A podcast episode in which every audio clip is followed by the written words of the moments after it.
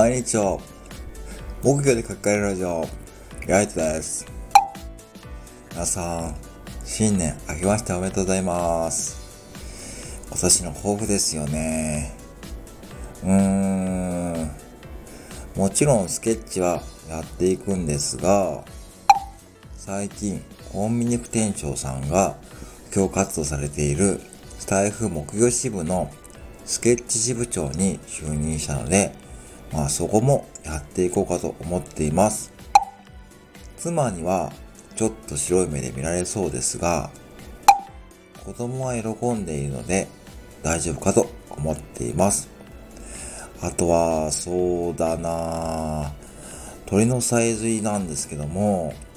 たまに僕森で練習してるんですけども、ちょっと難しいので、実はこの年始1月1日から100回くらい田んぼの真ん中で練習していました。それでですね、妻には、どこに行っていたの？と聞かれたんですよ。まあもちろん当然ですよね。まあそこは当然だと思うんですけども、まあとっさにですね、近くのセブンイレブンで立ち読みしただけだよって伝えたんですけども、まあ若干やっぱり疑いの目で見られてますので、今年は